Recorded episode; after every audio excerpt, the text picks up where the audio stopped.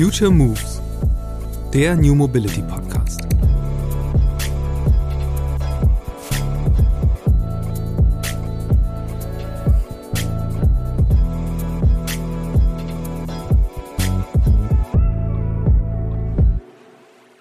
Wir müssen das alles tatsächlich auch nüchtern ansehen. Ähm, dass es äh, bis zum Erreichen der Vision Zero noch ein weiter Weg ist. Dennoch ist sie keine Utopie. Und das müssen wir alle wissen. Ja, äh, wir, wir sind wirklich oder ich auch als Person bin ich überzeugt, dass es möglich ist, sie zu erreichen, ja, wenn alle an ihrem jeweiligen Einflussgebiet äh, äh, entscheiden und auch äh, nachhaltig diese äh, danach ausrichten.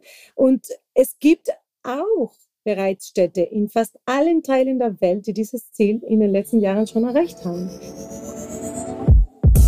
Es gibt Dinge, gegen die eigentlich niemand etwas haben kann. Zum Beispiel, dass möglichst keine Menschen mehr durch den Straßenverkehr ums Leben kommen.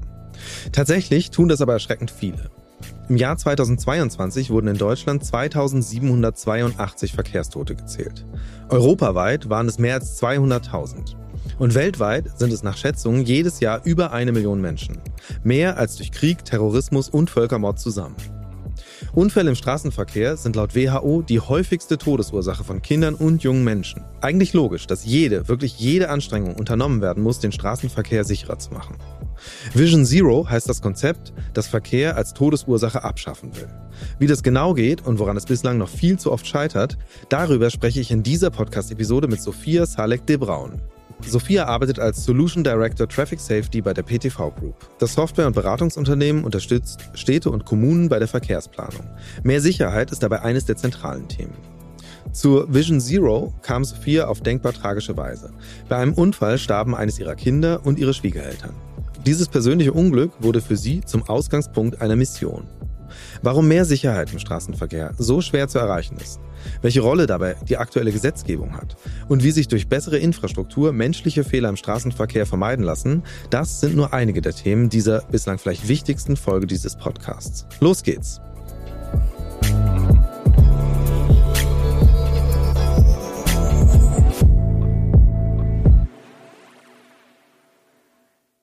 Hallo Sophia, ich freue mich sehr, dass du im Podcast bist. Vielen Dank. Vielen Dank, Christian. Wir wollen uns unterhalten darüber, wie wir das Ziel erreichen können, eine Zahl von null Verkehrstoten endlich zu erringen. Ähm, denn die Situation ist ganz schön dramatisch heute. Ich habe so im Vorfeld unseres Gesprächs mal geguckt. Also im vergangenen Jahr waren es über 2000 Menschen, die allein in Deutschland gestorben sind im Straßenverkehr. Weltweit ist es eine irrsinnige Zahl von geschätzt über einer Million. Ähm, also da gibt es sehr viel zu tun und ähm, das ist genau dein berufliches Thema ähm, Wege und Mittel zu finden, wirklich zu gucken, wie kann der Straßenverkehr sicherer werden. Ähm, zum Einstieg, warum sind die Straßen selbst in Deutschland so unsicher? Ich finde vor allem äh, erschreckend, dass wir uns daran gewöhnt haben, dass das quasi der Preis für unsere Mobilität ist. Ne? Und, und wir, wir denken, ähm, das passiert natürlich äh, Menschen, die äh, eventuell weit weg sind und oder wir nicht kennen. Wir glauben nie, dass wir selber dann in so eine äh, Situation geraten ja. Äh, können könnten. Ähm, und ich denke, klar, ähm, selbst in Deutschland, auch wenn wir ähm, im Vergleich mit anderen äh, Regionen weltweit ähm, besser dastehen, sage ich mal, ähm, sterben immer noch Menschen oder, oder viele, viele Menschen werden noch schwer verletzt. Ne? Das ist etwas, worüber auch man nicht so viel darüber spricht, aber es geht nicht nur ja. um Todesfälle, sondern auch um Schwerverletzungen, äh, Behinderungen, alle Konsequenzen, die die Unfälle äh, mit sich tragen, ne? nicht nur emotional, sozial, wirtschaftlich äh, Konsequenzen. Also ich hatte mir auch ein paar die letzten Zeilen von den volkswirtschaftlichen Kosten von, von äh, Verkehrsunfällen und wir liegen bei ich glaube, für 2021 über 21 Milliarden Euro. Und äh, das ist so, wenn du diese äh, Summe, also diesen Betrag äh, äh, anschaust, dann denkst du, oh mhm. Gott, oh Gott, äh, wäre es nicht besser, ja. dann tatsächlich dann diese Mittel äh, proaktiv dann schon mal vorab äh, zu investieren, damit solche Sachen nicht passieren. Ne? Und ähm, ich denke, zum Beispiel das Thema Geschwindigkeit spielt eine sehr große Rolle. Wir wissen, dass im, im urbanen Bereichen äh, aus sehr wiss viele wissenschaftliche Überlegungen, äh, dass äh, eigentlich sollten wir Tempolimits von 30 äh, km/h haben statt 50, wenn tatsächlich Fußgänger und Fahrradfahrer die Kollisionen mit Fahrzeugen überleben sollten. Ne?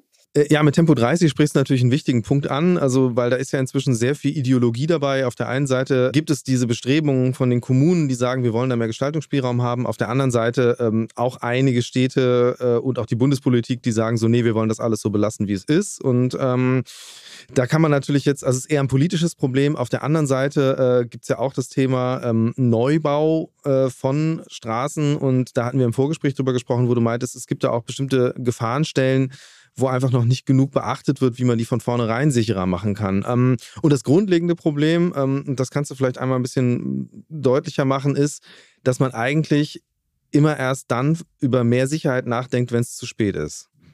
Ja, richtig, richtig, Christian. Also ich äh, würde sagen tatsächlich, dass ähm, es besteht ein dringender Handlungsbedarf, äh, neue Wege in der Verkehrssicherheit, äh, Verkehrssicherheitsarbeit dann äh, zu beschreiten, denn viele von den aktuellen Vorgaben und Richtlinien äh, sind ein bisschen verstaubt. Ja? Die fokussieren sich nur ja. auf die von der Polizei erfassten Unfälle. Und äh, was bedeutet dann, dass die bisherige Verkehrssicherheitsarbeit äh, auf einer rein unfallbezogene Strategie basiert im Moment. Ne? Also ja. diese Methodik kann ja unter ethischen Gesichtspunkten auch kritisch diskutiert werden, dass sich erst Unfälle ähm, ereignen müssen, gegebenenfalls mit Personenschäden, bis eine Gefahrstelle identifiziert und beseitigt wird. Ne? Also ja. ähm, in Deutschland gibt es aber auch deswegen also präventive Verfahren wie zum Beispiel das Sicherheitsaudit von Straßenplanungen und Umgestaltungen. Ähm, die sind aber zum einen nicht verpflichtend und zum mhm. anderen sind sie auch unterschiedlich geregelt, so dass sie nicht überall dann äh, bei äh, Neubau oder Umgestaltungen umgesetzt werden. Also das sind nicht flächendeckend angewandt. Ne? Und ähm, ja. diese örtliche Unfalluntersuchung dann, also ich meine, der Umgang mit den Unfallhäufungen, ist aber von der Straßenverordnung verbindlich festgeschrieben. Ne? Deshalb kann man ja. ja sagen, dass die aktuelle Verkehrssicherheitsarbeit stark reaktiv geprägt ist, dass sie dann ihren Ausgangspunkt tatsächlich in dem Unfallgeschehen hat. Ja? Äh, und deshalb äh, so quasi nach der Devise, da es in diesem Bereich dann keine Unfälle gibt, dann gibt es auch keinen Handlungsbedarf äh, äh erstmal. Ne? Ja. Ähm, aber das, das äh, spiegelt ja nicht die, das gesamte Spektrum, weißt du, von, von, von den Verkehrsteilnehmenden erlebten Sicherheitsprobleme ne, wieder. Und ähm, dabei steht ja natürlich die Gefahr, dass äh, mögliche Gefahrenstellen nicht äh, rechtzeitig erkannt werden und im Fall, dass sich diese Ereignisse dann wiederholen, ähm, dass dann Personen verletzt werden. Ne? Also das, äh, das heißt, allein mit einer Rückschau und Analyse, die aktuell stattfindet, ähm, werden wir wahrscheinlich diese Vision Zero dann nicht erreichen. Ne? Dafür muss noch mehr getan werden, vor allem mehr in die proaktive Verkehrssicherheitsarbeit. Ja, lass uns doch mal darüber sprechen. Also diese Audits, äh, wie genau läuft das ab?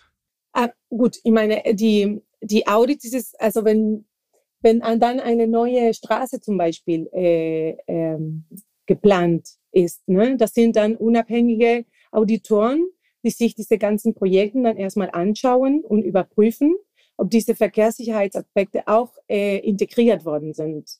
Aber dafür musst du einerseits natürlich auch die Experten zur Verfügung haben, also ja. Personen, die sich auch in diese Richtung äh, weitergebildet haben ne, und, und sich auskennen.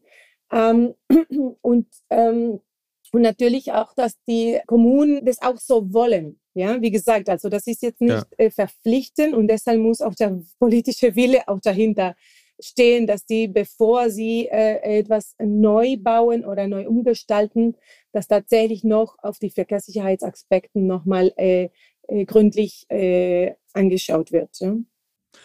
Hast du einen Überblick, wie oft das schon gemacht wird? Und gibt es eine Tendenz, dass da ein steigendes Bewusstsein ist, also dass man solche Leute häufiger hinzuzieht oder ist das wirklich komplett willkürlich? Also ich würde tatsächlich sagen, ähm, es, es, es hängt wirklich sehr viel vom äh, von der Person, die, äh, sage ich mal, ähm, verantwortlich ist, ja, und die Kenntnisse, die diese Person auch hat.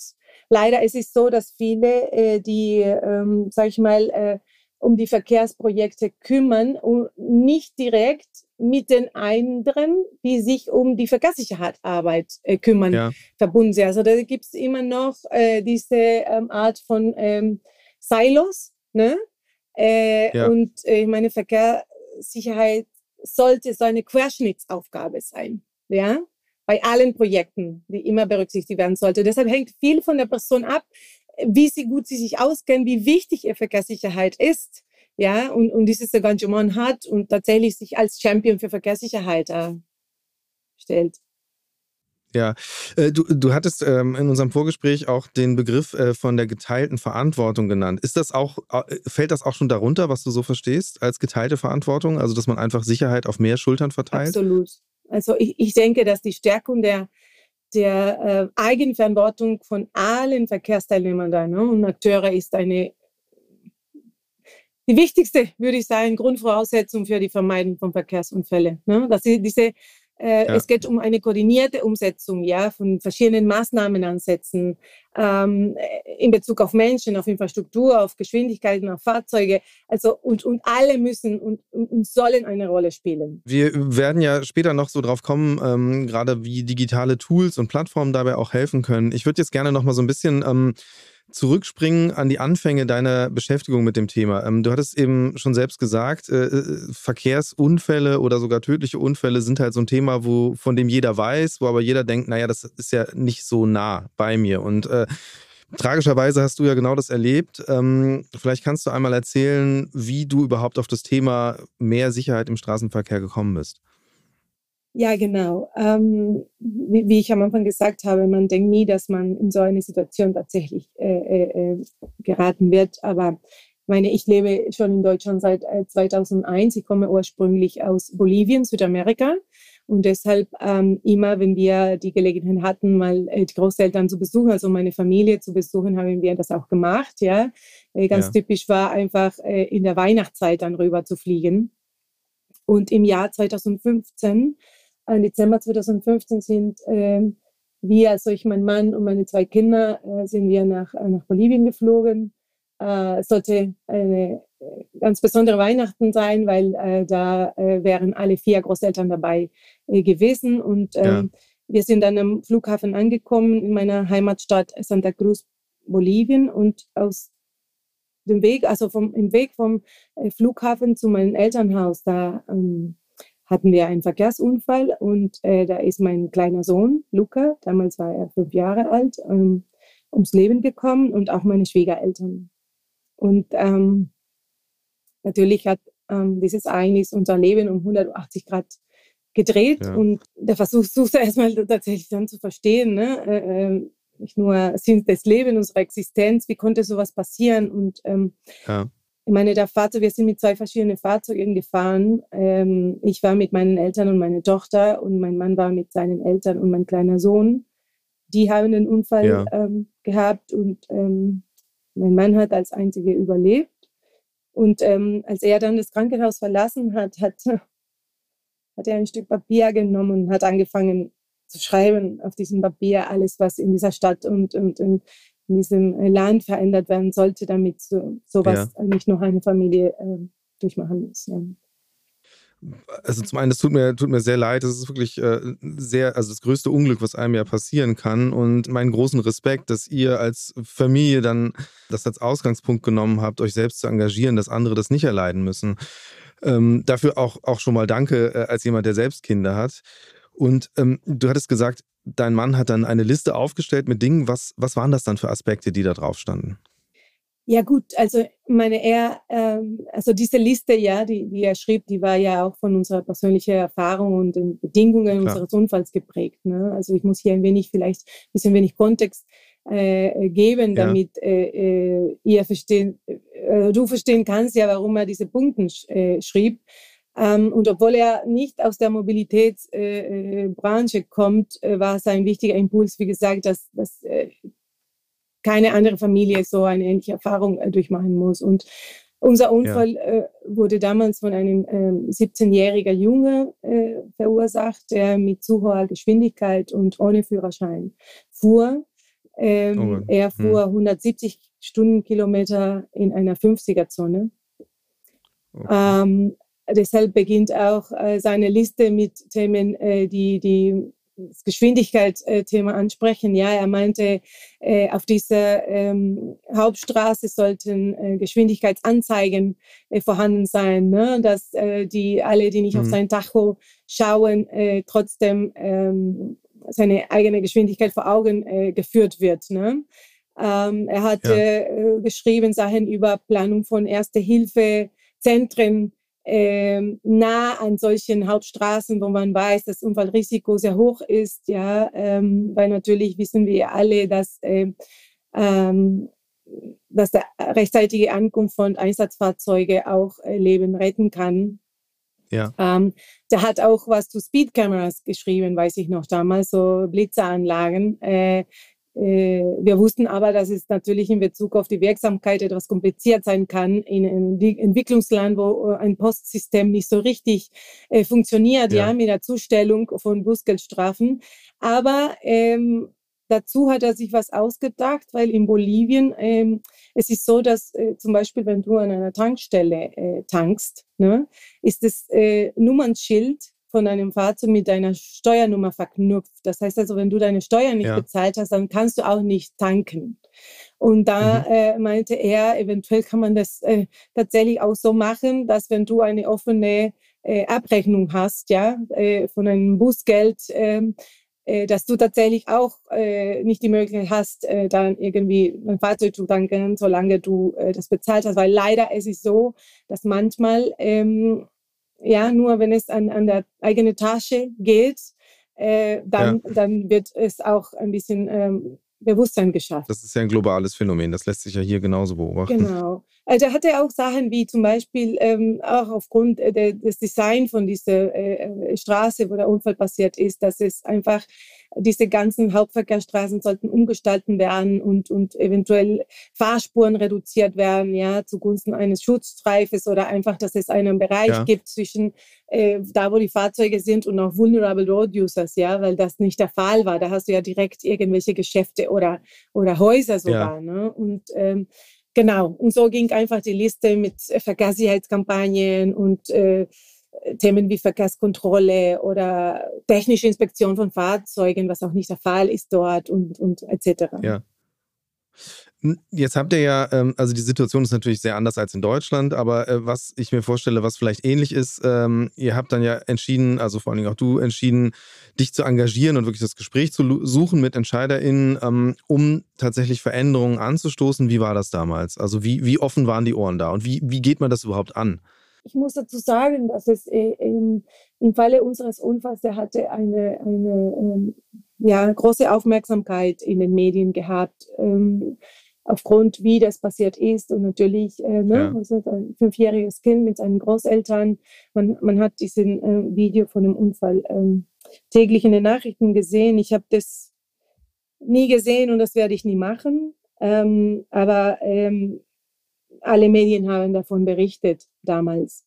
Ähm, als ich dann zurück äh, äh, in Deutschland war und, und meine, meine Arbeit wieder aufgenommen habe und äh, eine unglaubliche Unterstützung von, von der PTV und von meinen Kollegen äh, erhalten habe, da war natürlich der äh, größte Wunsch tatsächlich, irgendwas in die Wege zu leiten, ja, um die Situation dort ja. zu verbessern. Und, und ähm, da sind wir mit, mit, äh, also mit Kollegen haben wir an einem Projekt erarbeitet, ähm, und uns entschieden dann, ähm, es war, glaube ich, ein Jahr nach dem, nach dem Unfall waren wir dort für eine Woche. Äh, wir haben einen Hand-on Road Safety Workshop gemacht, also tatsächlich mit, äh, mit Experten und Leuten von der PTV, mit, mit Professoren von ja. der Universität von Newcastle, mit äh, Experten von der Weltressourceninstitut und wir hatten auch die Unterstützung von der deutschen Botschaft in Bolivien gehabt. Mhm. Und so ähm, äh, haben wir ähm, äh, als, als Teilnehmer alle drei äh, Regierungsleben gehabt, also national, ähm, regional und lokal. Ähm, und das war, also für uns war ganz, ganz wichtig, tatsächlich so eine neutrale Plattform zu schaffen, ja, um, und dass alle ja. äh, gemeinsam an einem Tisch sitzen und, und dass die die Egos und die Differenzen an der Seite lassen, weil es ging um Leben zu retten, ja. Da, da spielen ja. Ideologien keine Rolle. Ne? Also wir müssen dann zusammenarbeiten. Und ähm, und ich muss sagen, die Ergebnisse, die waren erstaunlich. Also äh, nicht nur, wir müssen die Kapazität der Teilnahme noch erhöhen, weil so viele Interessenten da waren. Und tatsächlich, die waren auch sehr offen. Ich habe tatsächlich auch gesehen, ähm, es war nicht so, dass die nichts machen wollten, sondern teilweise wussten die auch nicht wie. Ja, also da mhm, hat dieses Wissen klar. auch gefehlt.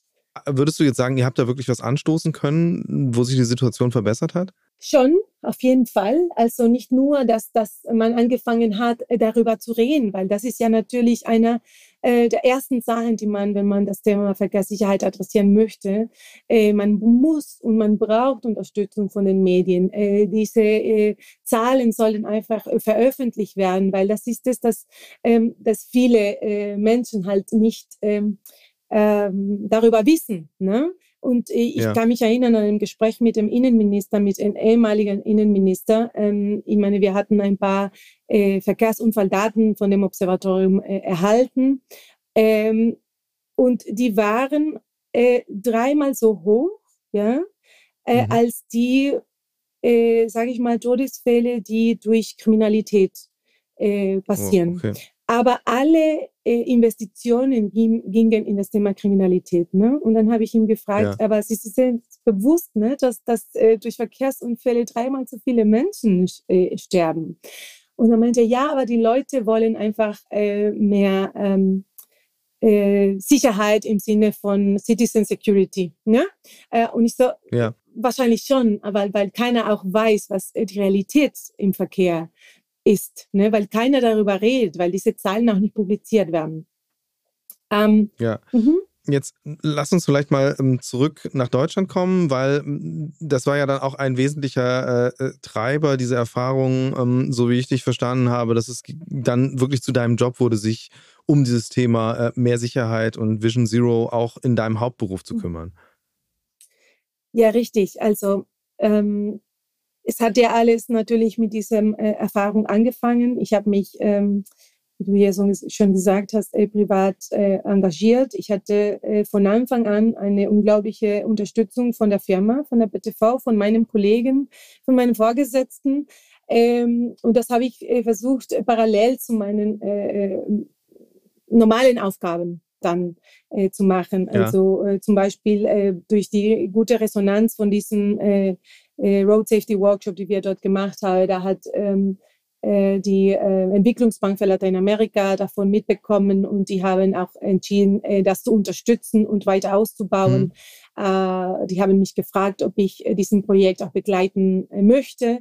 Ähm, und ähm, die BTV hat mir das auch erlaubt. Ja, wir, wir haben auch mit, mit der Weltbank äh, und die Entwicklungsbank für Lateinamerika an äh, diesem Projekt ähm, gearbeitet. Und irgendwann dann äh, äh in diesem Weg, äh, dann wurde ich auch von der BTV gefragt, ob ich mich ähm, eventuell auch gerne innerhalb der BTV zu dem Thema Verkehrssicherheit widmen möchte. Und, ja. ähm, und, und deshalb bin ich hier. Und deshalb bin ich heute hier, ja, und, und ich versuche tatsächlich dann äh, ähm, nicht nur äh, in meinem Job, aber auch in meinem Leben äh, viel mehr Bewusstsein zu schaffen äh, für, für die Wichtigkeit von der Verkehrssicherheit, ja, weil nicht alle wissen, was, was äh, die Konsequenzen von Verkehrsunfällen sind. Bevor wir so ein bisschen auf die einzelnen Projekte kommen, an denen du auch beteiligt bist, wo es äh, ganz spezifisch um die Sicherheit geht, vielleicht kannst du einmal darstellen, äh, was macht die PTV Group, was für Produkte und was für Beratungsdienstleistungen habt ihr, damit man so ein bisschen verstehen kann, äh, wo sozusagen auch euer Hebel ist, Einfluss zu nehmen ähm, auf Städte und Kommunen. Ja, natürlich, sehr gerne. Also ähm, ich meine, ich, ich sage immer, äh, man kann ja keinen Verkehr machen, wenn man ihn nicht sicher macht. Ja, also ähm, wir sind ähm, erstens äh, Mitglieder von der European Road Safety Charter als BTV. Wir haben uns auch zu dem Global Road Safety Commitment äh, haben wir ihn unterschrieben und, und somit uns auch verpflichtet, aktiv für die Straßenverkehrssicherheit äh, anzusetzen. Ja und ja. die Anzahl der Verkehrstoten und Schwerverletzten dann ähm, also unterstützen, das zu, zu senken. Und einerseits und einer der, äh, eines der ersten Software-Tools, die die BTV dann für die Verkehrssicherheit ähm, entwickelt hatte, ist die BTV OISCA. Ähm, das, der Name ist ja die Abkürzung für elektronische Unfalltypenstellkarte heißt es. Und, und diese mhm. Software löste ja ab, äh, ich glaube, Jahr 2002 die Wandkarten ab, die auf denen die Polizei mal früher so farbige Stecknadeln gesteckt okay, hat, um, ja. um einfach mhm. äh, so diese Verkehrsunfälle zu kennzeichnen. Ne? Und damit ja. ähm, mit diesem Tool werden dann die Unfalldaten erfasst, dann äh, oder, oder aus anderen Systemen auch importiert. Äh, und äh, damit werden sie auch validiert, ausgewertet, ja, und auf verschiedene Kartentypen visualisiert. Und auf diese Weise können ja auch die Unfallschwerpunkte ähm, schnell erkannt werden und auch die Ursachen analysiert und auch ähm, die Handlung, also ein Handlungsbedarf noch abgeleitet werden davon. Ja. Und das Tool wird äh, derzeit in elf Bundesländern in Deutschland eingesetzt von der Polizei und dient auch als Grundlage für die Arbeit von der Unfallkommission, ähm, die sie mit ja. dem Modul örtliche Unfalluntersuchung machen. Ich meine, wenn, wenn wir die proaktive Seite sehen wollen, also da gibt es äh, auch ein, ein Tool, das heißt Visum Safety, das ist ein Add-on äh, von, von unserer Planungssoftware Visum. Und Kannst du ja? vielleicht ganz kurz einmal erklären, äh, diese Planungssoftware, was die macht? Also, dass man so ein bisschen wirklich die, äh, die ähm, Komplexität sozusagen der ganzen Produktwelt versteht? Ja, natürlich. Also mit diesem Planungssoftware, das, das ist unser BTV Visum, da kannst du ähm, Verkehrsmodelle erstellen. Ja, äh, von einer kompletten Stadt. Das ist eine Makrosimulation. Ja. Und ein äh, wichtiger Teil äh, davon ist es, ähm, dann dieses Add-on, diesen Visum Safety, ja, das erlaubt einfach, dass, dass Unfalldaten mit Straßeninfrastrukturdaten und Informationen aus diesem Verkehrsmodell äh, kombiniert werden. Ja. ja? Und äh, weil, wie ich vorhin auch am Anfang gesagt habe, also die Verkehrssicherheit ähm, ist ähm, oft nicht äh, Teil von diesen ähm, Arbeitsabläufen der Verkehrsplanung. Ja, die ist nicht damit ja. integriert und deshalb ermöglicht dann dieses Add-on ja ähm, die Integration, sage ich mal, von diesen Verkehrssicherheitsaspekten in diesen strategischen Verkehrsplanungsentscheidungen. Äh, ja? Und äh, da kannst du ja also Funktionen also, wie Black Spot Management, Network Safety Management, ähm, Road Safety Impact Assessment und so weiter. Also um das richtig zu verstehen, ähm, diese Software dient dazu, dass man ähm, eben ein Modell, jetzt sagen wir mal einer Stadt erstellen kann, um zu gucken, wie die Verkehrsströme aktuell so laufen und welche Konsequenzen bestimmte Veränderungen hätten oder Neubauten richtig, von Straßen. Richtig, ganz genau. Ja, das ist das eine. Jetzt hast du gesagt, ähm, da geht es darum, ähm, äh, dann Gefahrenstellen sozusagen zu identifizieren, beziehungsweise die Daten der Vergangenheit da draufzulegen. Und äh, welche Möglichkeiten gibt es da? Also kann man tatsächlich dann daraus ableiten, wenn ich jetzt eine Kreuzung so umgestalte, dann wird es den, den Effekt haben auf das Risiko, dass dort Unfälle stattfinden? Ja, das ist der äh, gute Punkt, dass du ansprichst, natürlich. Äh, da, damit ist es gemeint. Also das sollte auch möglich äh, damit sein, weil es ist äh, etwas, was ich auch denke, dass, dass ähm, unsere Straßenverkehrsordnung auch eine äh, oder die, die, die Vorgaben und Richtlinien eine, eine äh, Aktualisierung benötigen, weil aktuell in Deutschland zum Beispiel kannst du ja eine, eine, eine Kreuzung, äh, das ist ein Muss, dass du die leistungsfähig machen musst, aber es ja. ist kein Muss, dass du sie sicher gestalten solltest. Ja, und mit diesen äh, äh, Tools helfen wir natürlich die Verkehrsplaner, diese Sachen auch zu berücksichtigen. Ja, wenn es äh, vor allem, wenn es um Neuplanungen äh, geht oder Umgestaltungen, dass die natürlich äh, sicher sehen. Also die könnten ja natürlich wissen, wo diese Unfallhäufungen sind und, und aus welchem ja. Grund die sich ergeben und ähm, genau. Also auch einfach mit der Idee, dass man ein, ein ausgewogenes Verhältnis finden kann zwischen äh, Sicherheit und äh, Leistungsfähigkeit sozusagen. Ja. Okay. Und ähm, du hattest selbst schon gesagt, äh, ein großes Problem ist so ein bisschen immer auch die Erfassung dessen, was eben nicht äh, als Unfall stattgefunden hat, sage mhm. ich mal. Also weil, äh, natürlich gibt es sehr, sehr viele, ähm, also das weiß ja jeder, der in, in der Stadt mit einem Fahrrad mal unterwegs ist, äh, viele Gefahrenstellen, äh, wo beinahe oft irgendwie was passiert, aber zum Glück, zum Glück eben selten gravierende Dinge. Ähm, aber die muss man ja eigentlich auch mit erfassen, wenn man jetzt sagen will, man will wirklich das ganze System verbessern und äh, einfach die Gefährdung schon rausnehmen. Ähm, äh, soweit ich mir, äh, und da habt ihr ja auch ein, ein Projekt zu gelauncht. Ich glaube, das heißt äh, gefahrenstellen.de. Vielleicht kannst du darüber was erzählen, mhm. ähm, was genau die Idee dahinter ist und wie das verknüpft ist mit den Produkten, die ihr sonst habt. Ja, sehr gerne. Also es war ein Forschungsprojekt, ja, das heißt äh, FEGIS Blues, also Früherkennung von Gefahrenstellen. Und ähm, da waren wir äh, als BTV beteiligt in dem Projektkonsortium und dafür haben wir ähm, das muss ich jetzt auch sagen, also den Road Safety Excellence Award der Europäischen Kommission in der Kategorie mhm. Technologie letztes Jahr gewonnen. Ähm, und bei dem Forschungsprojekt ging es speziell darum, dann die breitere Nutzung von verfügbaren Daten, ja, die es ermöglicht, Ja. einfach proaktiv die Verkehrssicherheit zu verbessern. Ne? Und dabei spielte Smart Data eine sehr wichtige Rolle. Wir hatten ja das Thema von den äh, Unfalldaten jetzt und ähm, Ja. diese erfasste Unfälle äh, sind ja nur die Spitze vom Eisberg. Ja, da und unter Genau. kann man sich vorstellen, unter diesem äh, Wasseroberfläche, ja, gibt es noch eine große Dunkelziffer. Ja, also es gibt viele Bagatellunfälle, die nicht gemeldet werden. Ähm, und das betrifft sowohl Unfälle mit nicht nur Sachschaden, sondern tatsächlich auch mit leichten oder sogar mit schweren Personenschaden. Und es gibt auch Okay. eine große Anzahl von Beinahe-Unfälle, also die sogenannten Near Misses, ja, die zu Mhm. kritische Situationen äh, geführt haben, aber natürlich nicht in irgendeine äh, Unfallstatistik vermerkt werden. Ja? Und bei Ja. Fegis Plus ging uns tatsächlich darum, alles, was auch unter dieser Wasserlinie liegt, mitzunehmen und einfach äh, damit eine vorausschauende Verkehrssicherheitsarbeit zu adressieren. Und wie seid ihr da vorgegangen? Weil das ist ja genau das Dilemma. Also da, wo- da wo kein, kein größerer Schaden ist, der irgendwo gemeldet wird, muss man ja überhaupt erstmal an die Daten kommen. Wie macht man das? Genau. Also gut, der Grundsatz an sich war, dass wir zum einen die vorhandenen Daten äh, nehmen wollten, also maßgeblich ja die Unfalldaten, aber zum anderen wollten wir auch äh, vorhandenen Wissen von den Verkehrsteilnehmern äh, berücksichtigen, so in Form eines Crowdsourcings. Ne? Das ist die sogenannte Mhm. Äh, die Applikation, die du jetzt genannt hast, äh, Gefahrenstellen.de. Ähm, und wir wollten auf diesen Wissen zugreifen und die durch die Verschmelzung von diesen äh, Informationen ähm, eine Art Smart Data generieren. Ja?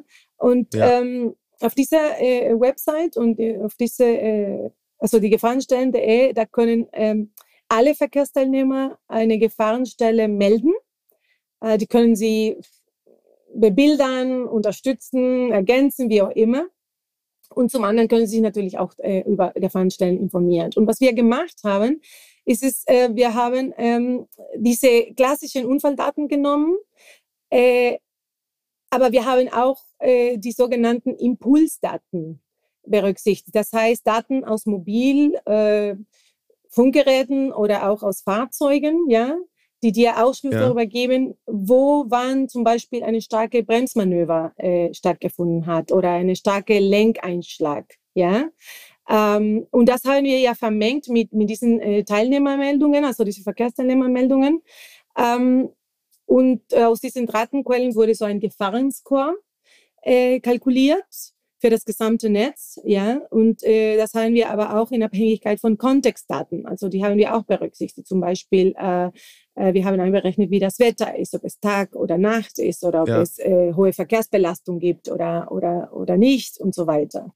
Ähm, dass ich es richtig verstehe. Das heißt also, es gibt inzwischen m, also moderne Autos, Mhm. tracken sozusagen all schon diese Daten, dass man die dann wirklich auch äh, geolokalisiert Mhm. mit äh, Zeitstempel sozusagen zur Verfügung hat, dass man wirklich eine Idee davon kriegen kann, äh, wann was auf den Straßen passiert ist und dann wirklich äh, eben einfach eine Karte erstellen kann, ähm, die das visualisiert. Richtig. Also ja, da, Mhm. dazu muss ich sagen, das war natürlich auch nicht so einfach, mit diesen FCD-Daten umzugehen, weil du kannst dir ja vorstellen, Ja. dass ganz schnell eine hohe Anzahl an Daten ist, die nicht so leicht sich zu verarbeiten lässt. Deshalb haben wir auch natürlich KI, also Artificial Intelligence, noch benutzt, um eine richtige Sortierung von den Daten vorzunehmen, weil natürlich nicht jede starke Bremsung bedeutet auch eine gefährliche Situation. Zum Beispiel, ich habe eine Speedkamera Ja. gesehen, ne, ein Blitzer, und dann bremse ich stark, aber da war ja niemand in Gefahr, so quasi. Ähm, oder, Ja. oder eine äh, starke Längsmanöver kann auch bedeuten, dass ich mich in einem Ausfahrt äh, bei der Autobahn befinde. Äh, äh, Ja. Und deshalb musste man tatsächlich dann ähm, die ganz stark sortieren, so dass wir einfach nur die Daten behalten äh, haben, mit denen es Sinn gemacht hat, diese Berechnungen dann zu machen. Ne? Woher kommen dann diese Daten? Also gibt es dann auf Seiten der Autohersteller, dass die wirklich Daten schon aufbereiten für die Wissenschaft? Richtig. Was ist dann sozusagen der, der Effekt dabei? Also ist das jetzt erstmal nur eine Sammlung und äh, wo ihr dann sagen könnt, hier liegen jetzt die Daten, äh, liebe Politikerinnen und Politiker, Politiker, guckt euch das an oder, oder Verwaltungsbeamte. Ähm, oder was ist denn der nächste Schritt? Hängt da schon auch ein weitergehendes Projekt dran? Ja, also äh, ich meine natürlich mit dieser Karte, mit dieser da kann man ja äh, unglaublich viele viele Sachen machen. Ja, äh, äh, es hilft nicht nur äh, die Arbeit von der Polizei, von den Verkehrsplanern zu unterstützen, kann ja sichere Schulwege äh, äh, zu planen, äh, Flottenanalyse zu machen. Also es gibt eine jede Menge Art von Use Cases, die daraus entwickelt werden können. Ja. Ein wichtiger und interessanter ähm, äh, zusätzliche äh, äh, Anwendung von, diesen, äh, von dieser Applikation war, es gibt ja äh, innerhalb dieser Gefahrenstände äh, eine äh, Applikation, heißt ProPortal. Nicht jeder hat Zugriff darauf, das musste ja gesondert genehmigt werden, aber das war die Idee, dass die Polizei und die Kommunen das benutzen, ja, weil das ermöglicht ja. einfach, dass alle Verantwortlichen Zugriff auf die gleichen Daten haben ja, was nicht immer ja. der Fall ist. Und natürlich, äh, die können auch mit der Öffentlichkeit kommunizieren. Also zum Beispiel, wenn ich jetzt äh, irgendwie eine Gefahrstelle äh, melde, da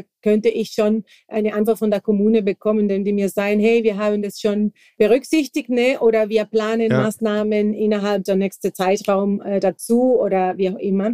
Und es war interessant dann, weil einerseits natürlich haben die sich richtig gefreut. Ja, das sind Informationen, die, die tatsächlich für eine proaktive Verkehrssicherheitsarbeit sprechen. Äh, andererseits, die waren auch ein bisschen überwältigt, wie sie damit umgehen sollen die Kommunen, weil die meinten auch, okay, wir haben eh wenig Ressourcen und wie mhm. sollen wir die alle nachkommen? Ja, also wenn, ja.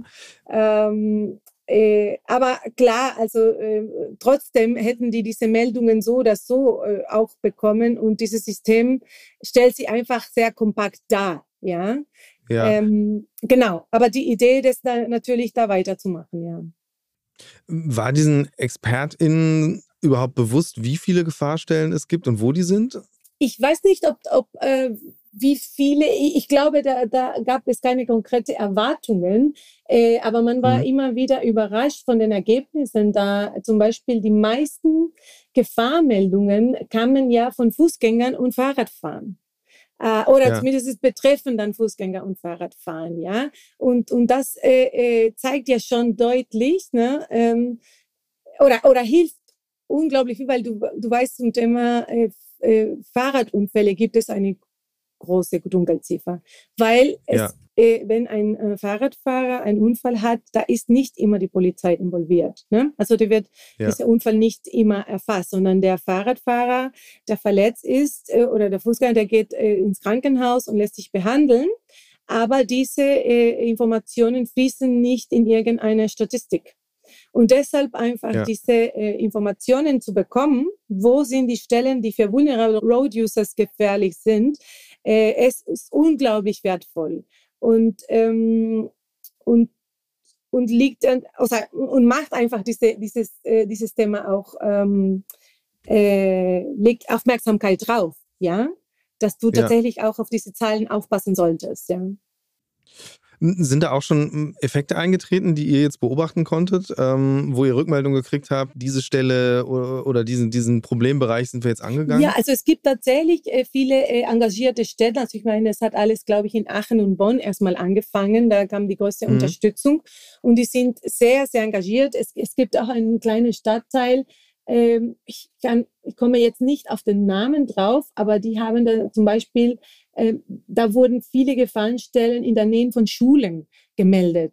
Ne, ja. die, die, äh, mhm. die Stadt dazu bewegt hat, tatsächlich über einen neuen Verkehrskonzept zu überlegen, ja, äh, wie sie dieses Problem ja. lösen von den äh, Elterntaxis, ne, die die Kinder dann in die Schule ja. fahren.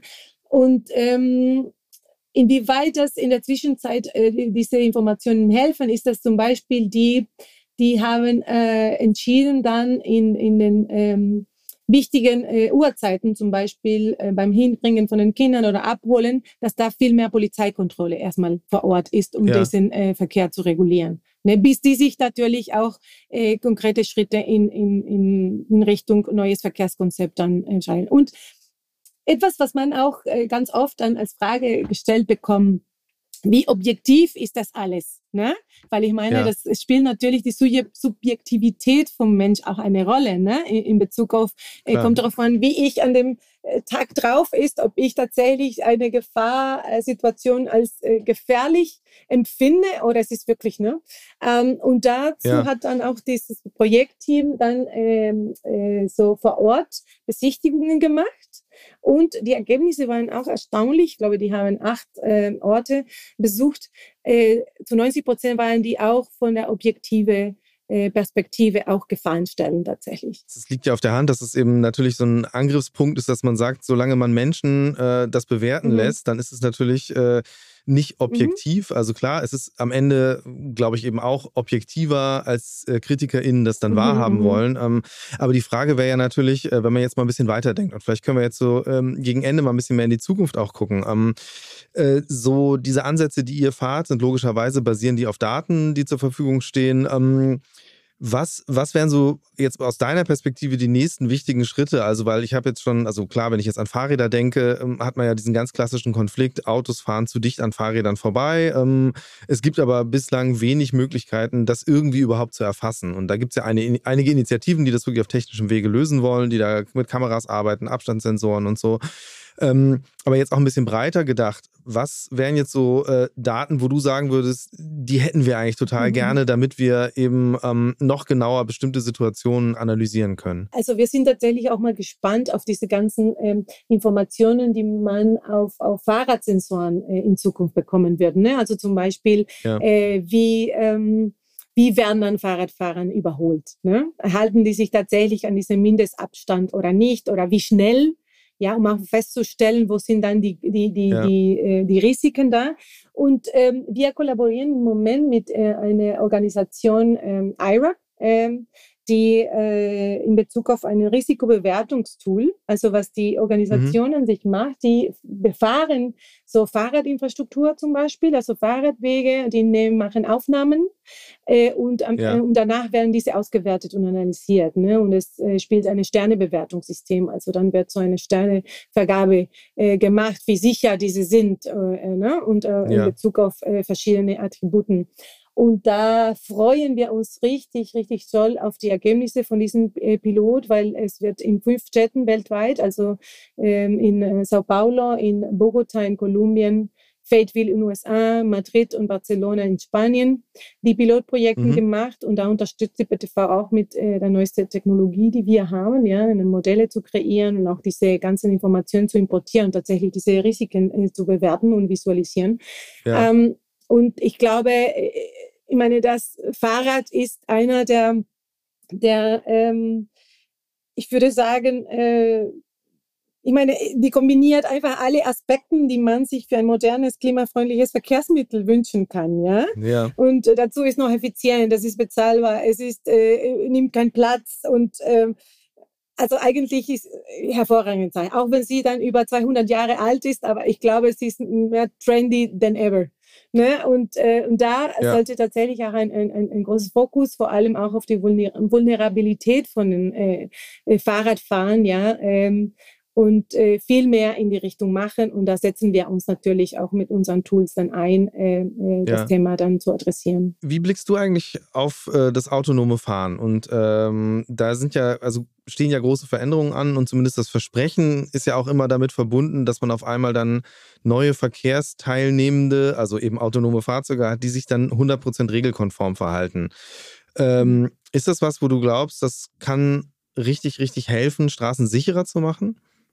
Na gut. Oder habt ihr da tatsächlich das auch schon mal untersucht? Weil es sind ja schon, also es sind ja schon einige Fahrzeuge unterwegs. Es gibt ja, ja schon ja, Daten, natürlich. wie die sich so ja, verhalten. Ja, natürlich. Und da spielt natürlich die, die, die Tools, also die Mikrosimulation von der BTV auch eine große Rolle. Ja, da, sonst könnte man jetzt nicht alle möglichen Szenarien irgendwie im realen Leben testen, wenn man nicht Tools wie die von der BTV hätte. Ja, äh, weil um einfach ein Auto äh, damit ein Auto zugelassen wird, dann muss er, keine Ahnung, eine Milliarde Kilometer gefahren sein. Das ist ja unmöglich. Ja?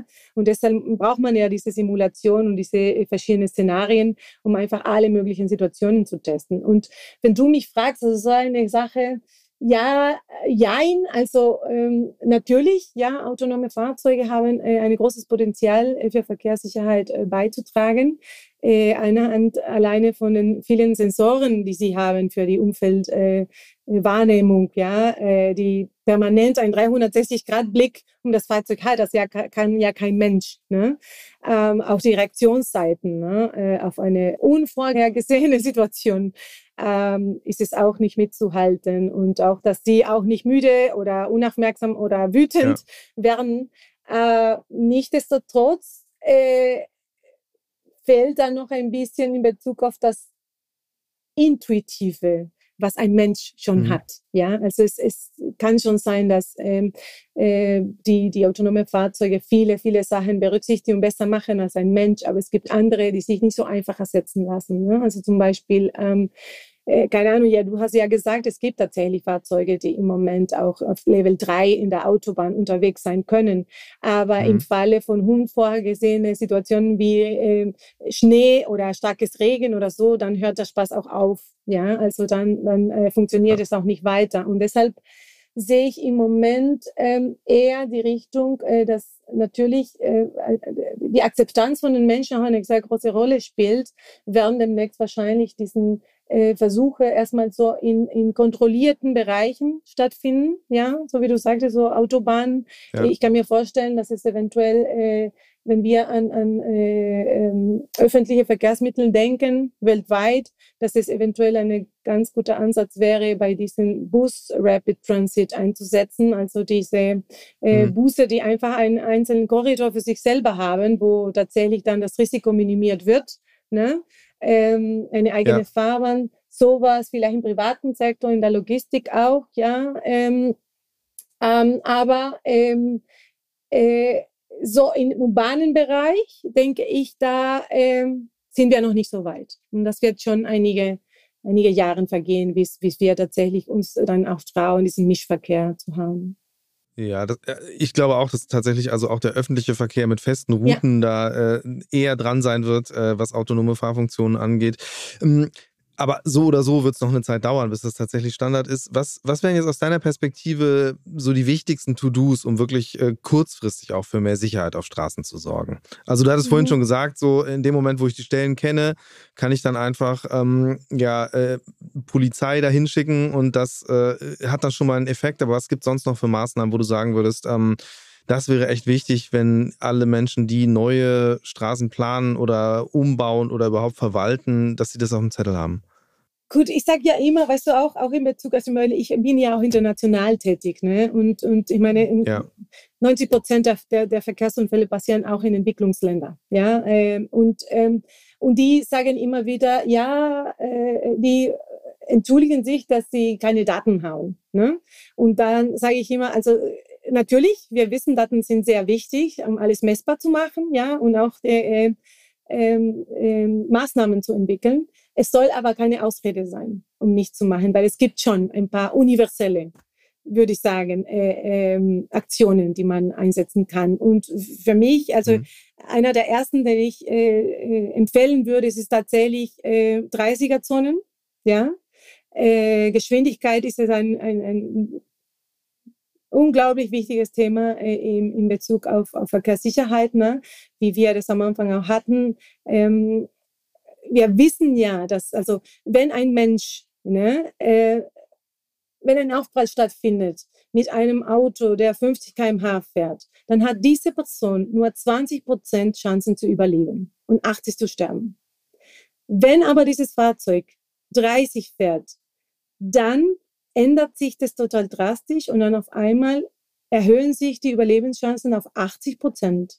Ja, äh, mhm. und, und den Effekt, ja, also das ist mehrfach äh, wissenschaftlich belegt. Also da brauchen wir keine neuen Untersuchungen zu wissen, einfach, dass 30 kmh Zonen nicht nur ähm, äh, die Verkehrssicherheit erhöhen würden, sondern auch zu enorme äh, Lärmbelastung äh, haben würden, die mit anderen Projekten dazu du gar nicht erreichen würdest.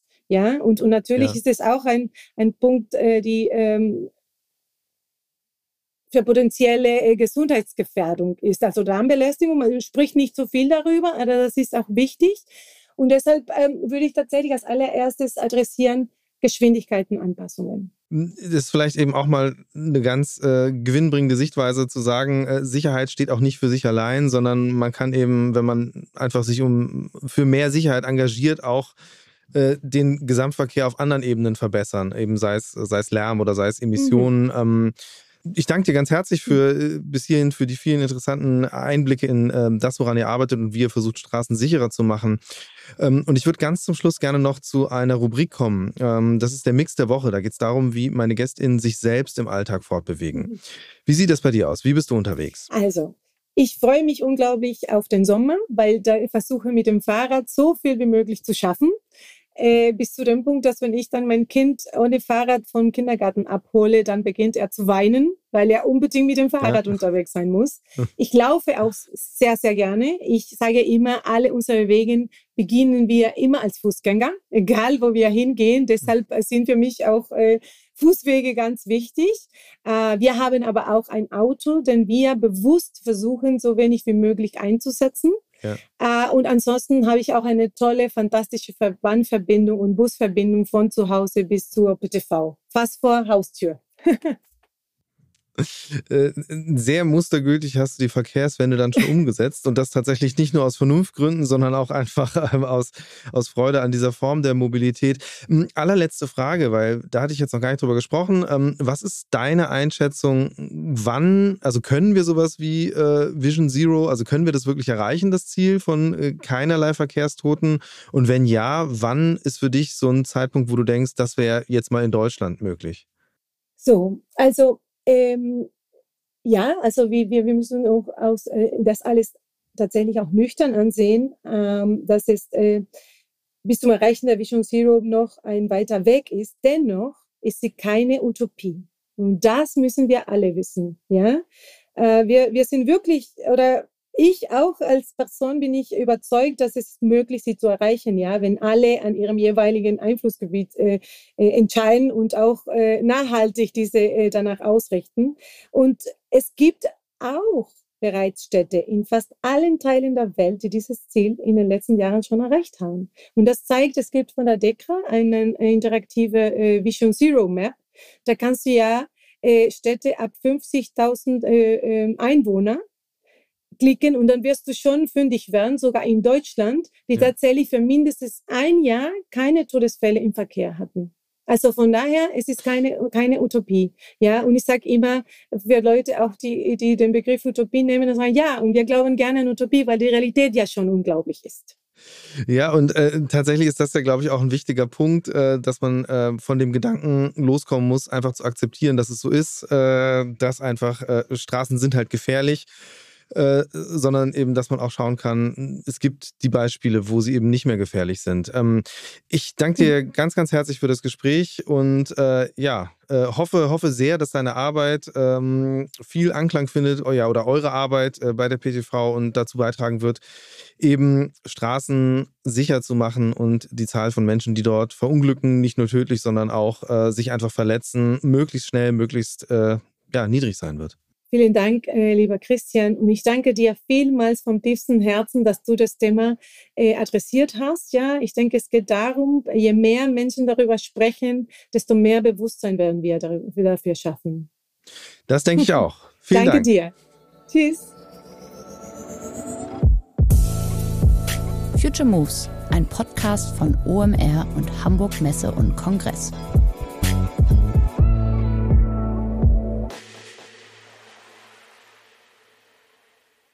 Dieser Podcast wird produziert von Podstars